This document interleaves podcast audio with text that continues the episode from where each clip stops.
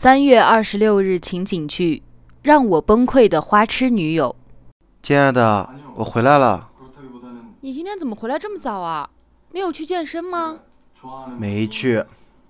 我今天上班都快累死了，我就不想去了。你怎么这样啊？都答应过我的。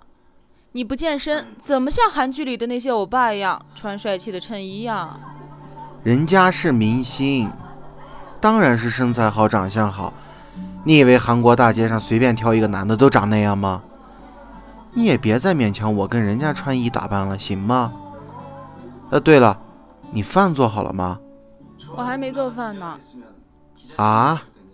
你看韩剧我不说你，但你好歹该把该干的家务做了吧？怎么了呀？你看人家韩剧里面的男的，动不动就给女主角下厨做饭，围着围裙的样子帅呆了，你就不能也学学吗？帅帅帅帅能当饭吃吗？电视里的人一天什么都不用干，只管谈恋爱，咱们还要生活，还要养家，你能不能别再这么花痴了？你怎么这么说我呀？你也太不体贴人了，桃子。